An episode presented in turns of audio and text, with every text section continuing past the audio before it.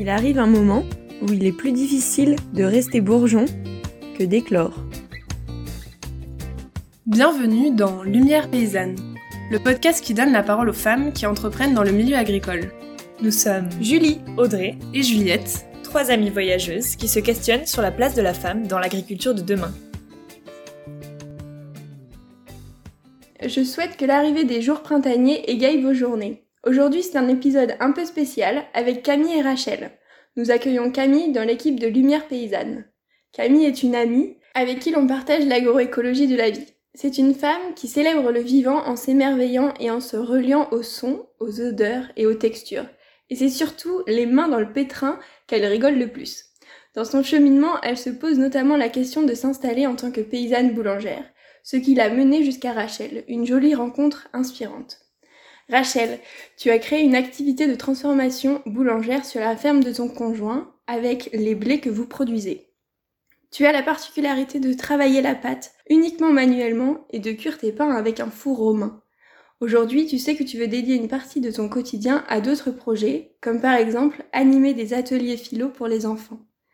Des projets que tu vois comme complémentaires à ton activité de boulangère et essentiels pour t'épanouir pleinement au quotidien un vrai challenge. Nous nous trouvons dans ta cabane. Bonjour Rachel, bonjour Camille. Bonjour.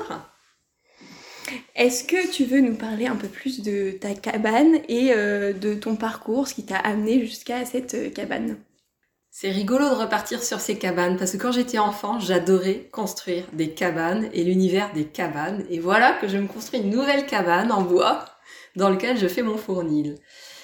Entre, euh, voilà, moi j'ai un parcours après un bac général où j'ai fait une formation agricole.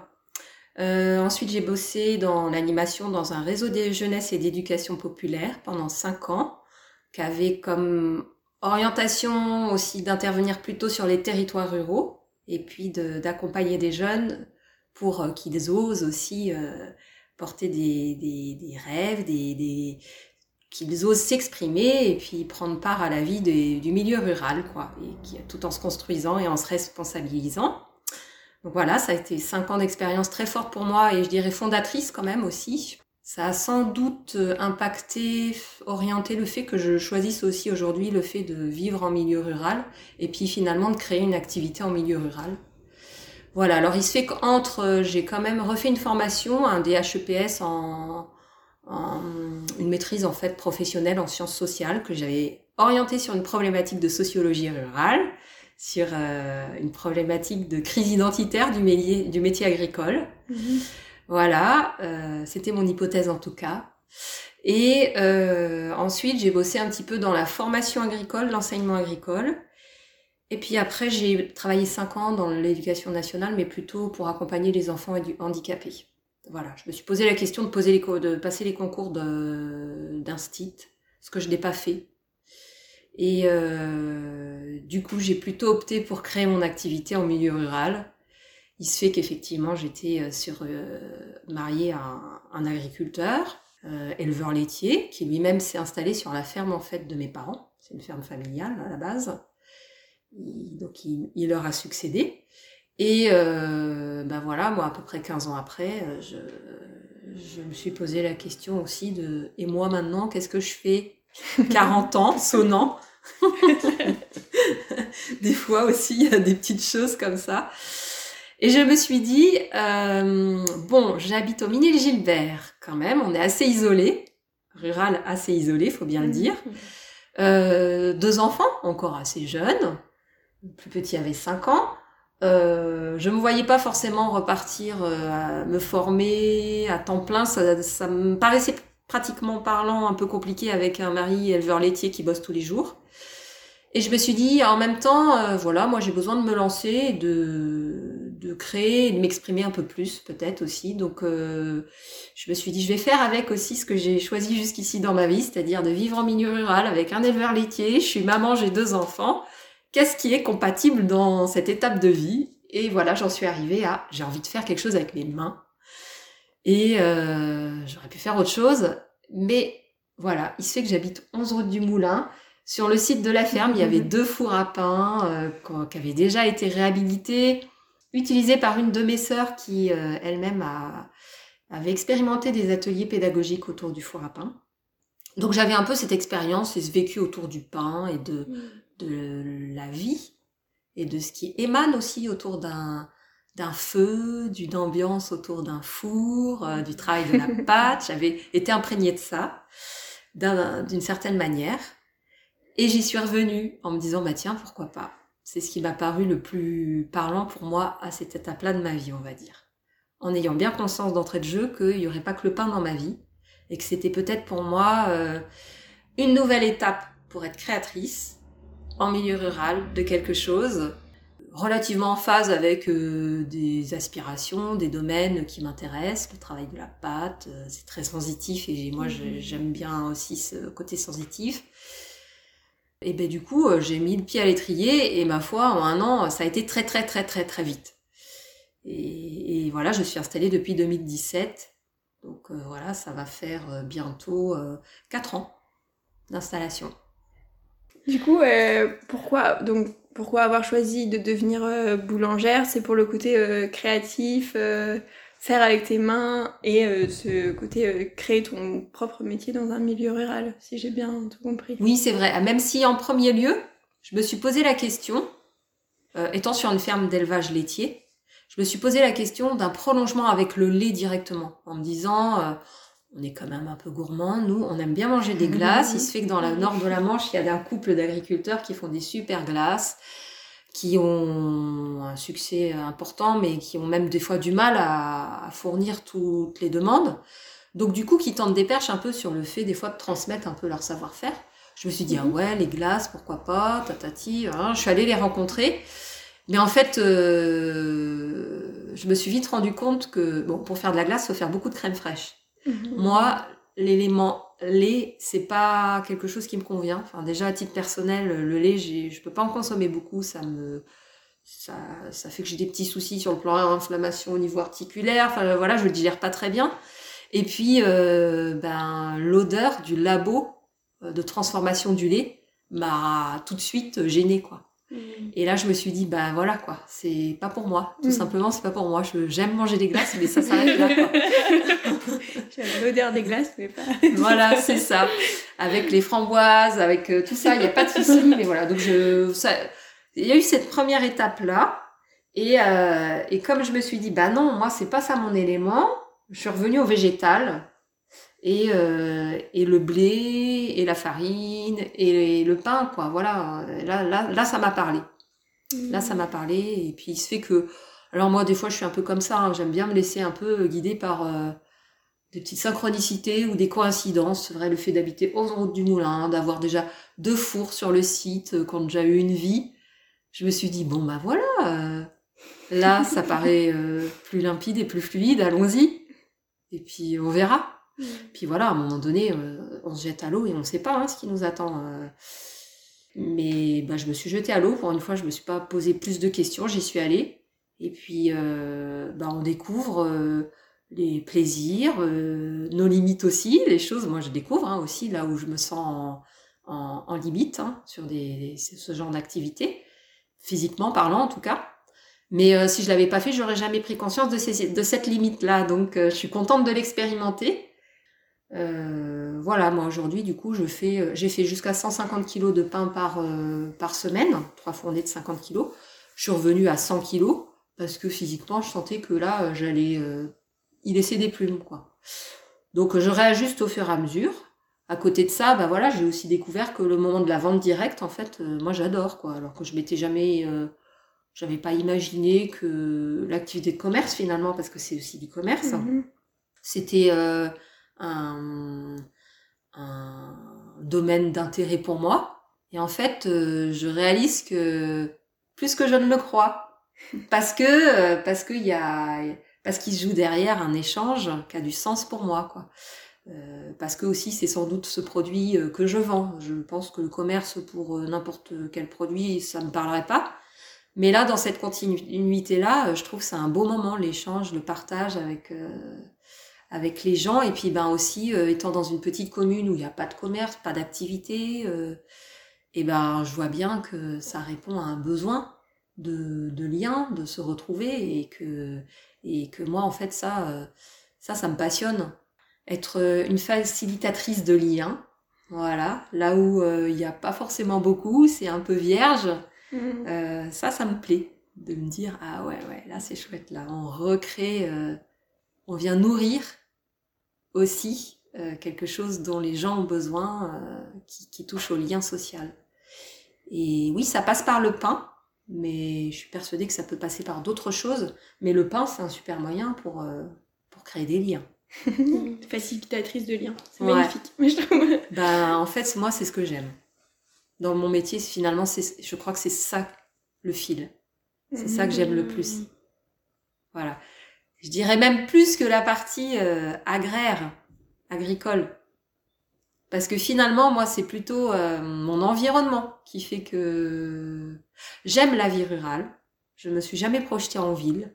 Je crois que j'ai besoin de cet environnement euh, au calme, dans la nature, euh, euh, où il y a des arbres, où je peux aller écouter les oiseaux, voilà. Euh, je peux pas dire que j'aime beaucoup travailler la terre. En tout cas, je constate que dans ma vie, j'y vais peu passer du temps à travailler la terre. Euh, pourtant, euh, c'est un bel élément, mais c'est pas ce que je fais. Et par contre, je suis dans un environnement où il y a des gens qui travaillent la terre et euh, ben, je me suis plutôt positionnée comme complémentaire, c'est-à-dire voilà, j'ai un, un mari agriculteur. Du coup, de m'installer sur la ferme avec lui, ben voilà, pour lui, c'était pas compliqué et même ça l'intéressait de pouvoir expérimenter quelque chose de nouveau à ce stade-là de sa carrière professionnelle comme agriculteur, on va dire. Ça fait ouais, ça faisait 15 ans quand je me suis installée qu'il était déjà agriculteur. Ça faisait une note nouvelle, un renouvellement, euh, s'installer, s'intéresser un peu au, au blé de pays, aux variétés anciennes, refaire des essais, aller chercher des mélanges, euh, observer comment ça se comporte dans les sols, chez nous, euh, ce que ça donne. Et la meunerie, ça aussi, c'est un autre métier, d'autres compétences. Voilà, donc euh, donc lui, en fait, il a beaucoup investi ce volet-là et quelque part, euh, ça ça m'a vraiment soutenu parce que sinon je l'aurais jamais fait, je pense. Et puis moi, je me suis bien retrouvée sur la partie euh, je transforme, euh, je fais le pain, je le cuis et je le vends, quoi. Donc il y a une vraie complémentarité Oui. avec ton Ouais. mari Oui. sur, à ce niveau-là. Il a le plus le côté paysannerie. Ah oui, vraiment. Lui, c'est ouais. un paysan. Mhm. Lui, on peut le dire, c'est vraiment un paysan au sens. euh, il aime mettre les mains dans la terre, il aime cultiver, vraiment. Euh, moi, je suis paysanne au sens. euh, euh, j'aime habiter le, ce- le femme du pays, quoi, au sens. Artisan C'est- du pays. Ouais. C'est marrant, mon père disait beaucoup ça. Moi, mes parents étaient agriculteurs et du coup, mon père a toujours valorisé le mot paysan au sens gens du pays aussi. Mhm. Et euh, ce côté-là me, me parle. L'ancrage, pourvu que l'ancrage ne soit pas synonyme non plus de d'enfermement et de et d'immobilisme et de non non transformation et de non mouvement, mais dans le sens euh, quelqu'un qui s'enracine pour euh, aussi euh, Donner des fruits. donner des fruits. Voilà, c'est ça. C'est ça l'image, je trouve ça très bien. Ouais, ça, ça me parle. Donc paysanne dans ce sens-là, je le suis. Ouais, il y a différentes, euh, différents artisans du pays, ouais. Et, euh, et du coup, là, tes projets, euh, où est-ce que tu en es justement par rapport à, à cette évolution dont tu parles, euh, Ouais. d'aller vers euh, plus de création ou, ou d'autres choses euh, Je suis en recherche. Je suis en recherche. Euh, c'est vrai que l'année dernière, donc en 2019, euh, déjà je sentais poindre ce besoin de, penser déjà un prolongement où moi je suis facilitatrice de liens parce que c'est un peu mon fil conducteur. Et euh, parce que j'ai aussi un parcours dans le domaine éducatif, c'est vrai que j'ai toujours une attention quand même à comment on aide bah, des enfants, des jeunes aussi à grandir en humanité. Donc du coup, j'ai fait une année de formation pour pouvoir euh, être apte, on va dire, à animer des ateliers de discussion philosophique et de pratique de l'attention. J'ai un petit peu expérimenté ça dans des écoles. J'ai fait une petite expérience de goûter philo fourni avec des enfants ici. C'était intéressant. Alors c'est vrai qu'on est dans un contexte à nouveau de Covid qui fait que les propositions de réunion euh, sont un peu mis en stand-by, mais euh, c'est une de mes pistes de pourquoi pas prolonger quelques rendez-vous au Fournil où euh, je propose un moment de rencontre pour se nourrir, mais aussi euh, pas, pas que dans le ventre, quoi. pour se nourrir, pour aussi être capable de, euh, de développer sa capacité de penser, d'écouter, de discuter, d'être en accord, d'être en désaccord et de se le dire, dans le respect, et du coup d'être capable de discerner quoi dans la vie. Et je trouve qu'on est à une époque où euh, il y a vraiment un enjeu énorme de, de, développer nos capacités euh, globales, hein, mais la pensée en fait partie. Et pour que on pense, euh, ouais, c'est quand même aussi une, une discipline. Et puis moi, ça m'a toujours, moi j'ai une sensibilité, hein, c'est sûr. Les questions existentielles, je crois que j'ai toujours soif de de me nourrir sur ces thématiques-là. Donc du coup, euh, je crois que le partager avec euh, des enfants ou des adultes à l'avenir, ça m'intéresse. Voilà. Alors après, quand on met le doigt sur ces choses-là, eh ben, euh, je m'aperçois que moi, autour, je vois bien, l'autre fois, j'ai une cliente qui est venue, elle me dit un truc qui m'a vraiment touchée. Elle me dit, oh, Rachel, en fait, on peut avoir, on peut avoir passé une journée vraiment de merde. On vient ici, on échange, on repart et ça fait du bien. Et je me suis dit, wow. oh, c'est un beau cadeau de me dire ça parce que en fait, euh, j'aime aussi le soin, quoi. Mmh. Si euh, vendre mon pain, euh, accueillir les gens au fournil, ça permet aussi aux gens de se ressourcer pour repartir plus rayonnants, plus eux-mêmes, tout simplement, en fait. et ben en fait, je crois que c'est un peu ça ma quête. Donc du coup, euh, pour le moment, c'est le pain, c'est la rencontre au four, les rencontres au fournil. Mais ouais, je pense que je vais avoir besoin de, de développer des, sans doute des capacités encore pour peut-être aller jusqu'à proposer des soins. Voilà. Donc en fait, c'est vrai que ça se cherche petit à petit. Et je pense que c'est le fait aussi de, de se jeter à l'eau d'oser, d'expérimenter, de vivre des expériences relationnelles en interaction avec d'autres qui font que petit à petit on, on se ferait son chemin. Quoi. Et j'en suis là, même à 43 ans. Je n'ai pas fini. Hein. C'est chouette. Belle perspective pour l'avenir, pour nous aussi. ouais. Euh, moi, j'ai une. Enfin, je trouve que j'ai envie de réagir avec ah, ce que tu as dit. On se sent vraiment bien dans ta petite cabane, ton four. Ouais. Et euh, oui, du coup, il y a ton, y a ton four, Mm. un four romain. Est-ce que tu veux en parler un peu pour euh, expliquer ce que c'est, les particularités, etc. D'accord. Alors, euh, effectivement, moi je travaille, enfin, je cuis mes pains dans un four romain, ce qui veut dire que c'est un four qu'on en chauffe direct au bois. C'est-à-dire que je, fais du feu au sein de, même sur la sole. Euh, les flammes euh, sont, on fait un feu central pour que les flammes, comme on dit, lèchent toute la voûte et puissent euh, petit à petit euh, chauffer de manière harmonieuse ce dôme qui est le four en fait. Voilà et puis donc voilà je le, ça veut dire que je chauffe pendant deux bonnes heures et demie et puis euh, je débraise, je nettoie puis à, à température euh, que je recherche pour la cuisson des pains, j'enfourne. Voilà donc euh, moi j'ai choisi ce four là. C'est pas rien comme type de four. C'est d'une part du travail parce qu'il faut faire du bois. Mais Et aussi, physiquement, ça me met à l'épreuve. Vraiment, ça me met à l'épreuve, c'est physique. La chaleur, hein, on- du coup, on est vraiment face à, à la chaleur, voilà. Et en même temps, il y a, c'est bizarre hein, parce que j'ai beaucoup hésité moi quand j'ai, enfin c'était clair pour moi que j'allais choisir un, un four à chauffe en- au bois, mais j'ai hésité entre un, chou, un four euh, à gueulard, un four, un four comme ça, ou bien un four euh, bah, qui est en, en métal aussi, mais qui euh, au bois, mais en métal, quoi. Voilà. Et puis le métal, je sais pas pourquoi. Alors là, moi, c'est mes sens des fois qui me qui me guident.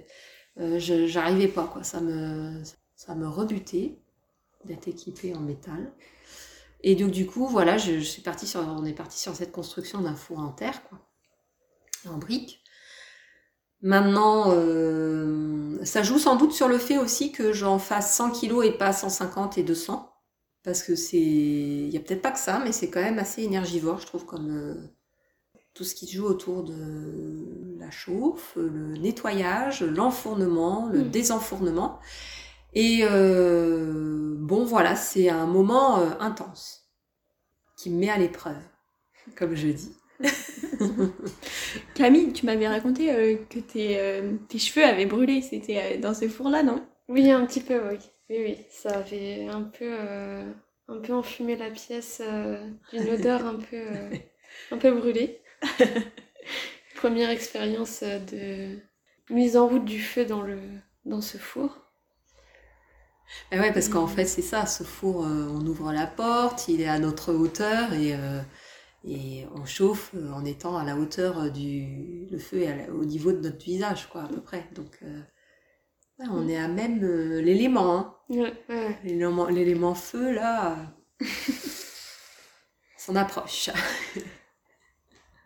Et du coup, justement, tu parles d'épreuves avec ce four. Est-ce que tu as rencontré un peu d'autres euh, euh, choses qui ont été des épreuves pour toi dans, dans cette euh, création de cette cabane et, Ouais. et de la faire vivre ensuite avec l'activité de Mhm. boulangerie? Hmm. Alors si je, prends, je reprends la genèse un peu de mon projet, j'ai envie de dire, moi, l'épreuve entre guillemets, la difficulté en tout cas qu'il y a eu, c'est plus euh, focalisé sur la partie accès au foncier. Parce que pour m'installer, j'ai repris euh, 11 hectares. Et on sait tous en général, quand on s'y frotte dans le milieu agricole, que l'accès au foncier, c'est une vraie bataille. Donc là, bah, nous, il y a eu une bataille, hein, clairement. hein. Là, je ne mâche pas mes mots. Euh, évidemment, on était au moins 7-8 candidats sur euh, ces terres, euh, ce qui en soi n'est pas un problème. hein. Tout le monde peut poser, euh, candidater pour des projets. Après, il y a des règles de priorité. Et là où des fois il y a des batailles, c'est que les règles ne sont pas toujours respectées. Quoi. Ou biaisées. C'est...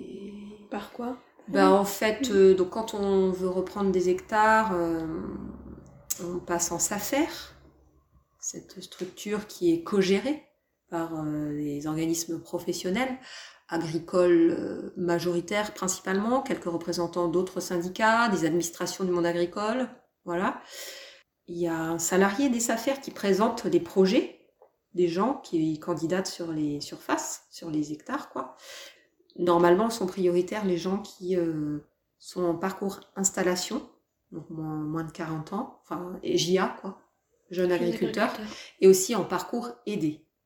Voilà, ça veut dire parcours aidé, ça veut dire avoir un diplôme agricole et rentrer dans le cursus euh, euh, des aides agricoles, ça veut dire rentrer aussi dans des cases. Alors il se fait que moi j'ai opté pour ça, et clairement si j'avais pas opté pour ce parcours euh, aidé en agriculture, je n'étais plus prioritaire pour accéder à ces terres. Mais on était deux en parcours JA, aidé, moins de 40 ans, sauf que l'autre avait déjà eu des hectares il n'y a pas si longtemps que ça. Je suis devenue prioritaire, mais mon dossier n'est pas passé euh, la première fois. Quoi. C'est...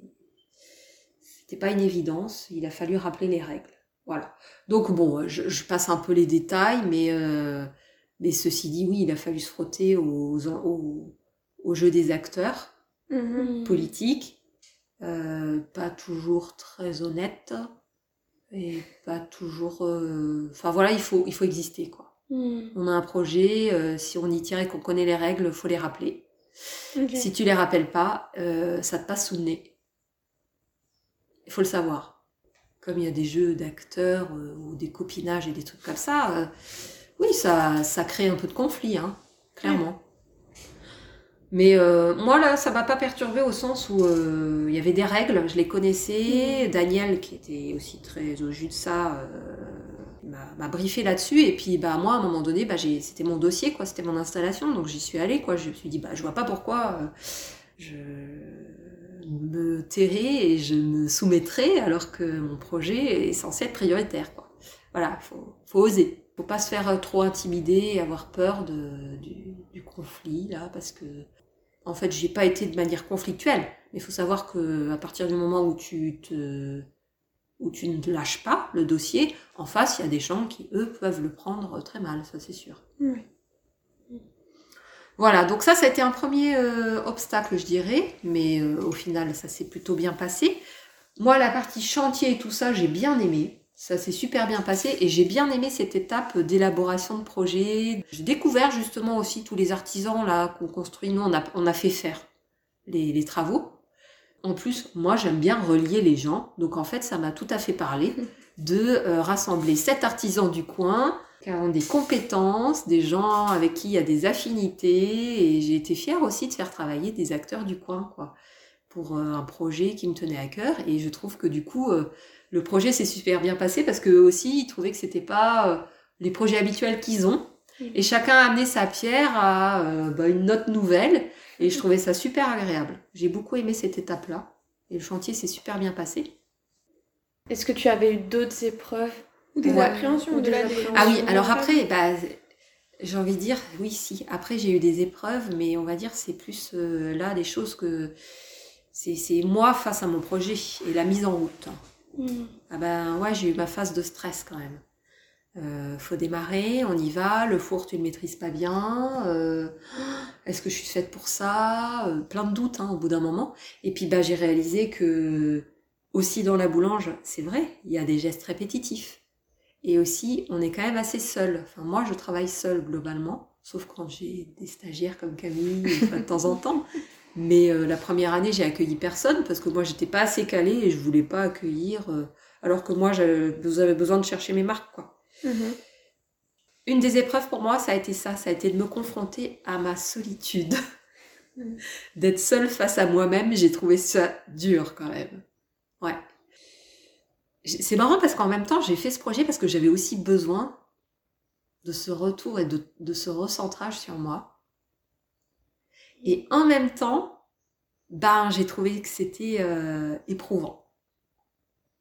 Voilà. Alors après, moi, l'année de mon installation, il se fait que j'ai j'ai eu plein d'épreuves dans ma famille. Mm. Enfin, que des, mes parents sont tombés malades tous les deux. Il y a eu des décès dans ma famille, euh, un conflit aussi euh, dans ma famille et euh, que j'ai pas très bien vécu. Donc j'étais, je pense, euh, sur épuisée de toute façon par plein de choses qui me qui m'ont stressée. Mhm. Voilà, une installation, c'est peu de stress des fois quand même. Mais il y avait plein de choses. Donc je... des fois, c'est difficile de faire la part des choses entre ce qui a été vraiment lié à mon installation ou à- aux événements un peu extérieurs, hein, les... voilà, qui se sont passés. Mais euh, quand même, avec du recul, je pense que de toute façon, euh, je vois bien aujourd'hui, hein, je... c'est que je pense que moi, maintenant, une des nouvelles étapes, c'est aussi que j'ai besoin d'être avec d'autres, de me ouais, de partager, de faire évoluer mon projet euh, pour être plus en lien avec d'autres. À un moment donné, je pourrais perdre mon énergie, être trop, trop seule. Être trop avec les autres, je peux perdre mon énergie et me perdre, mais être trop seule aussi. J'ai un point d'équilibre à trouver et bah voilà, c'est là, ça y est, je vois où sont mes limites. Par rapport euh, du coup à ces appréhensions que et ces épreuves que tu as vécues, qu'est-ce qui t'a permis de, enfin, de tenir un peu dans cette solitude que tu parlais ou, ou même le, la charge mentale de Ouais. ce qui se passe au niveau familial autant que la- Ouais. la, première année d'installation euh. C'est une bonne question, ça. Parce que rétrospectivement, franchement, 2018, c'était une année waouh. J'en ai jamais vécu des comme ça, je crois. Qu'est-ce qui m'a fait tenir quand j'y pense? Bah probablement, euh, le, entre autres, en tout cas, euh, les beaux moments de lien avec euh, au moment de la vente, avec euh, les clients, mais mes amis aussi. Voilà, finalement, parce que c'était quelque part en fait c'était des bons moments de soutien ou de solidarité ou d'échange ça te porte hein, ça te tire hein, ces, ces liens euh, chaleureux Mhm. que les gens te, te donnent ça a aidé je pense Cette notion de lien, ouais. Mhm. Où est-ce que tu vends tes pas? Les, ton espèce de commercialisation? Alors actuellement c'est quasiment les ouais, je dirais plus des trois quarts ici en vente directe au Ok. fournil et ouais, je dirais les 4 cinquièmes. Et puis j'ai un cinquième euh, à la Biocop de Saint-Hilaire du Harcouët qui est à 25 km d'ici D'accord, que j'ai livré ce matin. Donc une fois par semaine tu vois je les livre. Ok. et c'est tout. Et ça j'avais pas j'avais pas imaginé que la vente directe euh, prendrait autant autant d'ampleur mais c'est plutôt une bonne surprise Ça m'a permis du coup de moins, moins vendre, moins revendre en biocop, quoi. Mhm. Et du coup, euh, même de pas du tout avoir besoin de faire des marchés pour aller vendre mes pains. Ce qui m'arrange. Parce que c'est quand même chronophage, parce qu'on ne sait pas en termes de volume ce qu'on va vendre sur un marché. Euh, et puis parce qu'en fonction du temps, euh, le pain, euh, si tu as un temps très humide, ce qui arrive des fois en Normandie, bah c'est quand même un produit qui trinque un peu, quoi. hein. Ouais. Si tu es en extérieur, dans un environnement un peu humide. Donc du coup, moi, pour moi, là, c'est vraiment bien. hein. La vente directe, c'est ce que je recherche, quoi. Une question un peu plus globale. C'est quoi pour toi l'agroécologie? L'agroécologie pour moi. Hmm. Je vais dire des mots comme ça, en brainstorming. On écoute. Pour moi, ça va avec harmonie, euh, reliance, euh, vie et hum, équilibre. Voilà, c'est les mots qui me viennent. C'est marrant parce que ça, ça me donne l'impression que c'est aussi tes valeurs que Ah tu- bah, c'est- oh, j'aurais dû les noter. Non, mais c'est enregistré, c'est pas grave. oui, c'est vrai, parce que des fois, on cherche, on se prend la tête à se dire, c'est quoi mes valeurs Ouais. Ouais. Ah bah voilà, c'est ça en fait mes valeurs. Moi, l'agroécologie, c'est ça. C'est, je, je pense que c'est l'équilibre sur un territoire quand même. Il y a quelque chose de, de l'ancrage sur un territoire avec un équilibre. Par rapport à ces- cet équilibre, euh, du coup, pour t'ancrer sur ton territoire, est-ce que le fait d'être une femme, c'est euh, quelque chose qui a pu être euh, une appréhension pour toi dans d'intégrer un milieu majoritairement masculin Mhm. ou pas du tout? Enfin, au niveau euh, place en tant que femme dans ce milieu, est-ce que tu as des choses à, à nous partager? Disons que ça a plutôt été un, question- un questionnement d'équilibre de couple pour mon- dans mon cas. Hmm. Voilà. Parce que euh, l'ancrage sur le territoire, j'ai envie de dire, quelque part, j'ai fait ma place. D'une certaine manière, moi j'étais aussi engagée au conseil municipal. J'ai été, Mhm. voilà, six ans adjointe, six ans euh, conseillère après. En tout cas, dans mon projet là, agricole, en plus, moi, n'intégrant pas, euh, j'ai envie de dire, euh, une production dominante sur le territoire, c'est-à-dire l'élevage, je ne me suis pas du tout euh, intégrée non plus dans les, on va dire, les, les, Les réseaux d'acteurs, euh, euh, agricoles classiques, quoi, de l'élevage. C'est plus euh, Daniel, euh, qui est mon mari, donc, euh, qui euh, a ou, euh, enfin, est ou a été intégré dans, dans ces réseaux-là. Moi, étant sur euh, une production, on va dire, un peu marginale encore, quand même, même s'il y en a de plus en plus, euh, plutôt euh, le pain, paysan boulanger, euh, le question, la question, euh, c'est pas trop posée là-dessus, mais elle s'est plutôt posée sur, euh, ouais, euh, je me suis associée au final, donc avec Daniel, sur la ferme. Lui, il était en, sur une ferme individuelle. On est passé en EARL. Et là, bah, on a eu plein de questions à, résoudre tous les deux, quoi. C'est-à-dire que euh, moi, je m'installe, euh, toi, tu es déjà installé. euh, le temps de travail de l'un et de l'autre, que sera-t-il Le niveau de rémunération pour l'un et pour l'autre, quel sera-t-il Le niveau de capital que chacun amène, quel sera-t-il Si toi, tu travailles 70 heures, euh, bah, ça veut dire que tout le travail, euh, tout ce qui se passe à la maison, autour aussi de la vie euh, domestique, t'as plus beaucoup de présence et pas beaucoup de temps. Alors moi, euh, du coup, je peux pas bosser 70 heures parce que sinon, euh, nos enfants et le reste, ça, ça tient pas, quoi. Et en fait, nous, on a eu une réflexion globale là-dessus en se disant, bah, en fait, tout est important.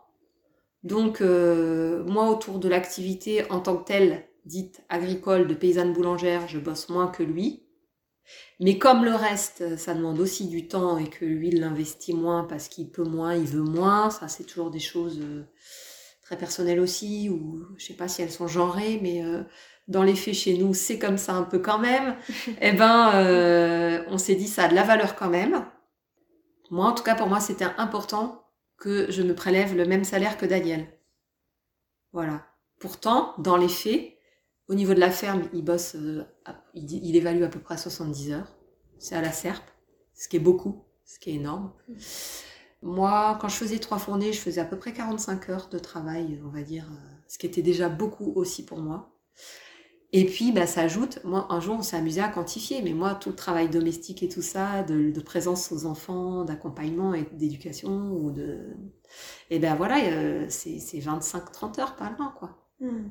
Bref, résultat, c'est 70 heures aussi. C'est pas du temps. euh, En tout cas, quand je fais ça, je prends pas mon accordéon ou je prends pas mon bouquin, quoi. Ou je vais pas euh, faire ma rando, quoi. Donc du coup, euh, pour moi, c'était important de faire valoir ça et de dire que ça a de la valeur. Je vois pas pourquoi je, ce serait moins euh, récompensé terme, en termes de cotisation professionnelle. Voilà. Donc nous, on a, on a, on a concocté un truc comme ça où on s'est dit, bah voilà, salaire égal. euh, et puis on s'amuse pas à comparer euh, maintenant les heures travaillées sur la ferme puisqu'on intègre le fait que le reste a de la valeur. Mais euh, ça a fait l'objet de discussions, euh, pas si évidentes que ça, à, à caler entre nous. Et pour moi, c'était important de revaloriser ça et de dire, euh, moi, je vais pas faire les triples journées, quoi, des femmes. C'est-à-dire, faut avoir salaire égal, euh, bosser comme un homme sur le plan professionnel et faire la double journée à la maison sans rien dire, en étant souriante, euh, aimante, tout ça. Non, ça, je ne peux pas. Je ne veux pas, je ne peux pas. Voilà, ça a demandé qu'on rediscute de tout ça. Voilà, donc c'est, c'était, c'est, de fait, c'était une vraie question, l'équilibre féminin, enfin, du lien entre les hommes et les femmes Mhm. pour se reconnaître mutuellement euh, ben, nos apports quelque part. Voilà, Mhm. c'est ça en fait. Mhm. Nos apports, euh, nos contributions, euh, elles sont à quel niveau, quelle valeur elles ont. Et moi, je pense que c'est important. C'est important parce qu'on voit bien que ça rame encore et qu'il y a des gens, il y a des femmes qui en souffrent, il y a des hommes qui se rendent pas compte. Et tandis que si on en discute, euh, il y a des hommes qui s'éveillent, qui s'ouvrent et qui réintègrent la valeur des choses. Et moi, je pense qu'on a gagné à, à se reconnaître mutuellement dans nos compétences. Moi, en même temps, euh, euh, physiquement, je vois, j'ai vu mes limites là dans mon activité. Je suis bien contente d'avoir aussi un mari qui physiquement à la pêche plutôt et qui concrètement me transporte des sacs de farine de 25 kilos euh, et me fend du bois quoi. Mhm. Et sans doute qu'il y a des femmes qui le font euh, sans souci. Moi, je me sens limitée avec ma force physique. Alors, est-ce que c'est parce que je suis une femme ou est-ce que c'est parce que je suis Rachel? C'est vrai, ça, c'est encore un autre débat. Euh, Oui, c'est sûr, C'est est une question de complémentarité. hein. Mais Entre n'empêche que, personnes, voilà. mais pas forcément Au minimum, on a des complémentarités euh, à trouver dès qu'on est à plusieurs. Mm. Alors, il se fait que nous, on est en couple. Mais euh, euh, ouais, ouais, faut chercher les complémentarités, vouloir tout porter, tout faire, tout, tout, tout, tout seul. Quelle illusion. Pff, quelle connerie. On se fatigue, quoi, on s'épuise. On s'épuise à tout faire tout seul. hein. Non, c'est c'est chouette de pouvoir chercher euh, des complémentarités ouais, entre personnes. Ouais, donc pour toi, ce serait un des, un des conseils que, que tu donnerais aux femmes qui, qui nous écoutent et qui, qui souhaiteraient porter un, un projet, se lancer dans un projet par exemple d'installation ou- Ah ouais, moi je pense que c'est important de d'être un peu clairvoyant sur euh, sur soi-même. Mm. Où sont mes mes points forts, où sont mes limites. Et là où je suis un peu limite, euh, est-ce que je peux trouver euh, ouais des des complémentaires euh, de personnes qui qui vont faire que je vais ça on- on- voilà mon projet va être tenable. Parce que oui, l'agriculture, moi toute seule, je trouve ça fait pas rêver. Hein. Tout seul, ça fait. Moi, ça me fait pas rêver l'agriculteur, l'agriculture toute seule. hein. Même là en couple, déjà, enfin à deux, on va dire, hein, parce que au-delà de la question du couple, c'est il y a une ferme, un élevage laitier, euh, euh, bah, des céréales, la farine, du pain. En fait, ça fait déjà beaucoup. On est deux et un salarié deux jours par semaine. Mais euh, Daniel, il dit qu'il veut moins travailler, et je le Mm. comprends. Parce que de fait, ça laisse quand même pas beaucoup de temps libre pour lui. Mm. Donc, quelque part pour nous non plus en famille. Même si on se voit, hein, on se voit beaucoup, mais c'est pas du temps libre, c'est pas du temps détendu tout le temps, où on peut aussi des fois varier quoi les plaisirs. Et je pense qu'il faut faire attention à ça quand même en agriculture, parce que c'est vite fait d'être pris dans des, euh, des activités euh, chronophages et épuisantes si on tire de trop sur les ficelles, à un moment donné, euh, soit le corps va nous le dire, soit notre mental va nous le dire, soit... Enfin, on peut se dégoûter, quoi. Et dégoûter aussi son environnement. Pour être d'origine euh, du, monde agricole, euh, quand je repense euh, aux, gens de mon âge, qui étaient des enfants d'agriculteurs, ben, il n'y en a pas beaucoup qui sont restés dans l'agriculture. Et je pense que il y en a qu'on peut voir la beauté du, métier, mais moi je constate que dans mon environnement, il y en a aussi qui ont retenu la dureté du métier et le côté très, dans l'élevage en tout cas, très prenant du métier. Et ben, j'ai bien vu qu'il y a des gens, euh, ils n'ont pas envie de ça. Puis on a une époque où on a goûté à de plus en plus à avoir aussi du temps et des fois des, des, des, possibilités de voyager, des possibilités pour aussi vivre d'autres choses que, que le travail, quoi. Et mmh. du coup, euh, faut se le bâtir ce temps-là, enfin, faut, se le, faut le penser ce temps-là, quoi. C'est vraiment des questions importantes, à mon avis, à apprendre aujourd'hui sur euh, qu'est-ce qui va, qui, quelles vont être les conditions euh, pour euh, que je me sente bien dans, dans ce métier, quoi? Comme femme, mais comme personne. Mmh. Et c'est vrai qu'il faut une connaissance de soi. Ça veut dire que parce qu'on n'est pas à égalité, on n'a pas tous les mêmes besoins en temps libre. Il y a des gens peut-être qui s'épanouissent plus que d'autres à travailler 70 heures, admettons. Mmh. C'est pas toujours un problème, le, temps de travail. Et parfois, tu as mis le doigt dans des engrenages où euh, tu aimerais moins travailler et en fait, euh, bah, tu t'aperçois que c'est compliqué de lever le pied. Soit parce que tu es seul, soit parce que, objectivement, c'est quand même prenant. Hein en élevage laitier, ben, il y a très très peu de... Il va y avoir pas mal de gens là à la retraite, hein, encore une génération de départ. Et euh, il y a même en bio des difficultés à transmettre les fermes. Parce que trop peu de candidats. Oui, c'est des exploitations soit trop importantes, soit dans un, un modèle euh, qui donne pas forcément envie. Ou... C'est ça. Ouais. Il y a sans doute aussi ça qui est questionné. Et ouais, moi, je, je serais assez d'avis que euh, il y a sans doute un avenir dans des démarches collectives. Ouais. Même si c'est un grand défi humain. Mais après tout, je pense que de toute façon, c'est le défi euh, de l'époque qui s'ouvre à nous. L'ère de l'individualisme a, touché son fond. Je pense que finalement, c'est ça qui est important aujourd'hui, c'est d'être euh, travailler à soi-même, être quelqu'un d'à peu près équilibré pour être capable d'être euh, équilibré dans la relation aux autres et, et, bâtir des projets collectifs du coup solides quoi, tenables, durables parce que parce qu'il y a des gens humainement qui tiennent la route et qui ont en tout cas des capacités à à évoluer, à se remettre en question, à cheminer, à bouger parce que évidemment la perfection n'étant pas de ce monde, forcément on se heurte forcément à des fragilités chez nous euh, qui ressurgissent forcément dans les relations aux autres. Mais euh, si on est paré pour pouvoir euh, les, les faire évoluer, je pense que ouais, ça peut être de super belles aventures là, de, de penser des projets à plusieurs. Ouais, et faire naître d'autres visages du métier d'agriculteur, hein, ça c'est sûr, hein, et d'agricultrice. Et justement, je pense que ça redonnera peut-être plus envie aussi à des, à des, femmes de venir dans le monde agricole. Le monde agricole, effectivement, est très peu investi par les femmes. Ça a tendance à changer. Il y a euh, un chef d'exploitation sur quatre qui est une femme maintenant, mm. à l'heure actuelle. Et euh, ça va une super transition sur la prochaine question. Quels sont, d'après toi, les atouts et les forces d'une femme dans l'agriculture dans mm -hmm.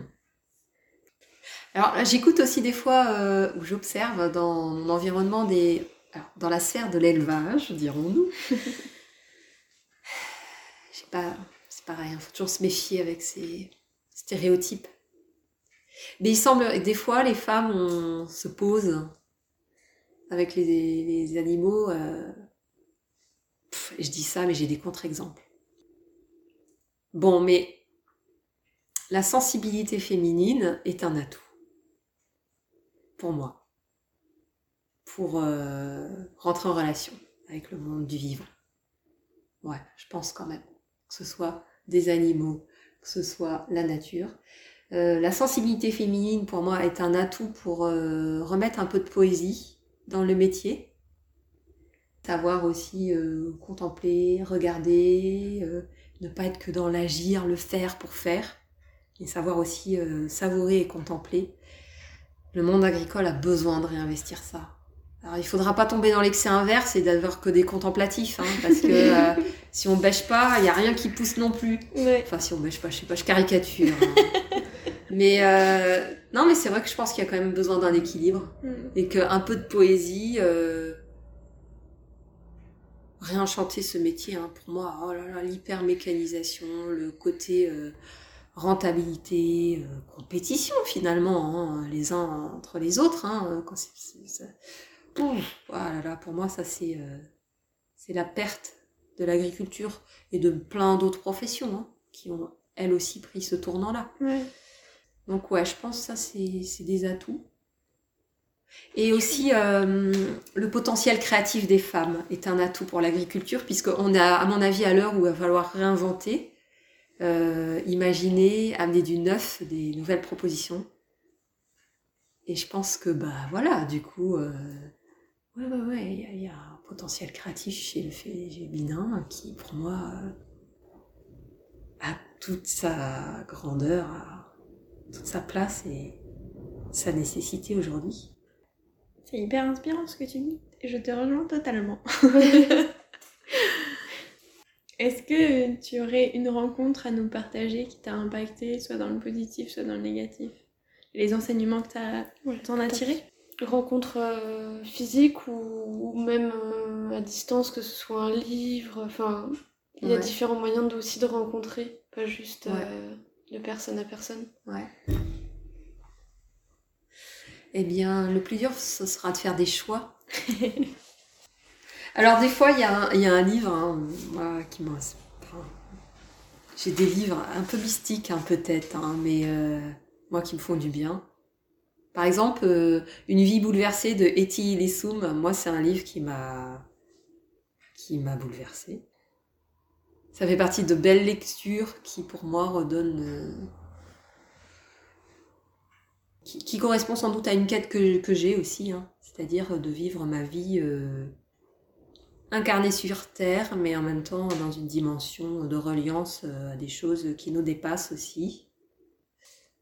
Dans ce registre-là, j'avais beaucoup aimé aussi un livre. Alors là, je bois, je décolle de l'agriculture, là. hein. Je suis plus du tout, euh, plus du tout dedans. Très bien. Euh, Gita Malache, Dialogue avec l'ange. Ça, fait partie des livres que j'ai beaucoup aimés à une période. Dans ce sens-là, à un moment donné, euh, quand je me suis lancée dans le projet de la boulange, euh, un jour je tombe sur un article sur, euh, de Nicolas Supio, qui est paysan boulanger en Bretagne, donc dans le pays de Redon. En tout cas, moi j'ai eu envie d'aller le rencontrer et de faire des stages là-bas pour m'imprégner d'une certaine vision un rapport à la boulange que je vois lié euh, comme aussi un moyen de me relier aux autres et à, à d'autres dimensions euh, spirituelles, je sais pas. Mais moi, ça m'a parlé. C'est quelques exemples. Il y en a eu d'autres. Ah, C'est déjà super bien. Merci pour ce partage. exemples. Euh, Camille, est-ce que tu aurais envie de partager euh, une petite ane- anecdote avec Rachel ici, euh, de votre, euh, je sais pas, rencontre, euh, de, des différents jours que tu as pu passer ici euh. Mhm. Il y en a tellement. Je pense que c'est euh, de écouter le chant du pain qui sort du four, attendre euh, que la valse des clients vienne chercher le pain et illuminer d'une autre énergie le, le lieu. Et, euh, et du coup, de, de voir cette, d'être témoin aussi de la reliance qu'il y avait euh, bah, dans le fait de faire du pain et de, fin, de, de mettre aussi du soin dans tout le, dans tout le processus de, du blé, enfin du champ euh, au pétrin, au four, avec euh, du coup le, le soin aussi apporté à la- à l'échange euh, qu'il y a au moment de la vente, qui est pas juste de la, enfin un échange purement de monnaie et de, de biens, euh, de matière. quoi. Je pense que c'était c'est tout, tout cet ensemble-là. Et euh, la hum, dynamique d'évolution permanente et de réflexion sur le projet qui de vie quoi. C'est très chouette. Est-ce que vous pouvez nous partager les sensations que vous avez quand vous pétrissez le- la pâte? Euh, Vous deux qui êtes très sensoriels. Mmh. C'est un peu difficile à décrire euh, puisque je, enfin, les expériences elles sont faites pour être senties et pas forcément pour être racontées. Euh, mais ouais, une forme, enfin, c'est assez soyeux, euh, c'est souple, assez, c'est plutôt tiède puisque l'eau elle est coulée à une certaine température et enfin, on essaie d'a- d'atteindre une certaine température pour le pain. Et après, c'est les odeurs aussi. Et les sons. Moi, j'aime beaucoup le moment où effectivement euh, il y a eu la pesée des éléments, des matières, et puis euh, il y a la farine, l'eau, le gros sel, rien n'est assemblé. C'est beau aussi à ce moment-là. Et puis, et puis nous, on vient avec nos mains et euh, les choses se rassemblent. Mhm. Une espèce d'alchimie qui s'opère. Mhm. Alors déjà, j'aime la sensation, moi, de, je sais pas, la patouille. hein. Ça m'a toujours attiré depuis que je suis gamine. J'adore la patouille. Donc là, euh, j'ai l'impression de revenir à une petite fille quand je fais ça. Mais bon, voilà, ça doit être le bon côté de la petite fille. Et euh, voilà, on relie. hein. On Ouais, relie. hein. Quand on assemble, on relie. Donc moi, forcément, ça me parle ce moment-là. Et aussi, avec la pâte, moi, une fois qu'elle est un peu structurée, j'ai souvent des images de corps. La pâte, pour moi, j'ai les métaphores du corps souvent qui me viennent. Je travaille la pâte comme je pourrais travailler un corps, je crois.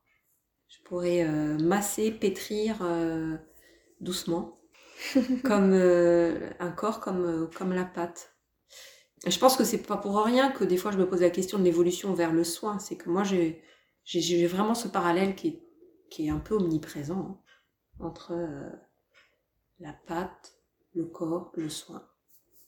Et j'ai souvent ces images-là de quand on étire. euh, Mhm. Je sais pas toi Camille, mais moi ça m'arrive même à un moment donné quand on fait les tours de pâte. euh, je- mon corps, je l'étire aussi, c'est bizarre. hein. Mm. Ils suivent le mouvement. Mm. Ils suivent le mouvement et tu étires la pâte pour que les réseaux de gluten, enfin on a intégré de l'air pour que le- la pâte lève. Et euh, quelque part, euh, moi ça me donne, ça m'aide. Et des fois, quand je suis consciente, en fait, je me dis, moi aussi je peux m'étirer quoi. Moi, c'est aussi un rapport avec la terre. Enfin, la terre Ouais. quand elle est humide, quand elle Ouais. est... Et la l'argile aussi, la poterie. Mhm. Ça revient par rapport aux sensations que tu as sur les mains, tu veux dire Que Ouais. ça te procure Ah, c'est émoustillant ce que vous racontez. Et alors, euh, pour terminer, j'ai envie de vous euh, demander ce que lumière paysanne évoque pour vous. Lumière paysanne. Euh, Des possibles, le champ des possibles. Hmm. Le champ des possibles. Un avenir possible. Et bah, le monde de demain. Voilà. Hmm. Waouh Ouais, ouais, je pense que on va y venir, hein.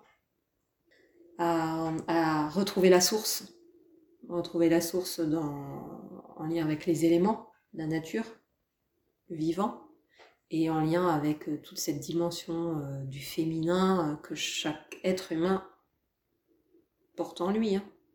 Il y a un rééquilibrage qui, qui à mon avis, s'opère petit à petit. C'est un peu violent et brutal des fois la manière dont ça s'opère, mais euh, pourtant moi je pense que c'est vers ça qu'il y a aller. Mais ce qui ne veut pas dire rejeter le masculin. Voilà. C'est Mm. c'est tout le défi aussi de l'époque pour moi, qui a lu- lumière féminine, ça, ça veut dire euh, grandeur, euh, grande capacité d'accueil, de coopération, de Ouais. Mm. Construire ensemble. C'est ça.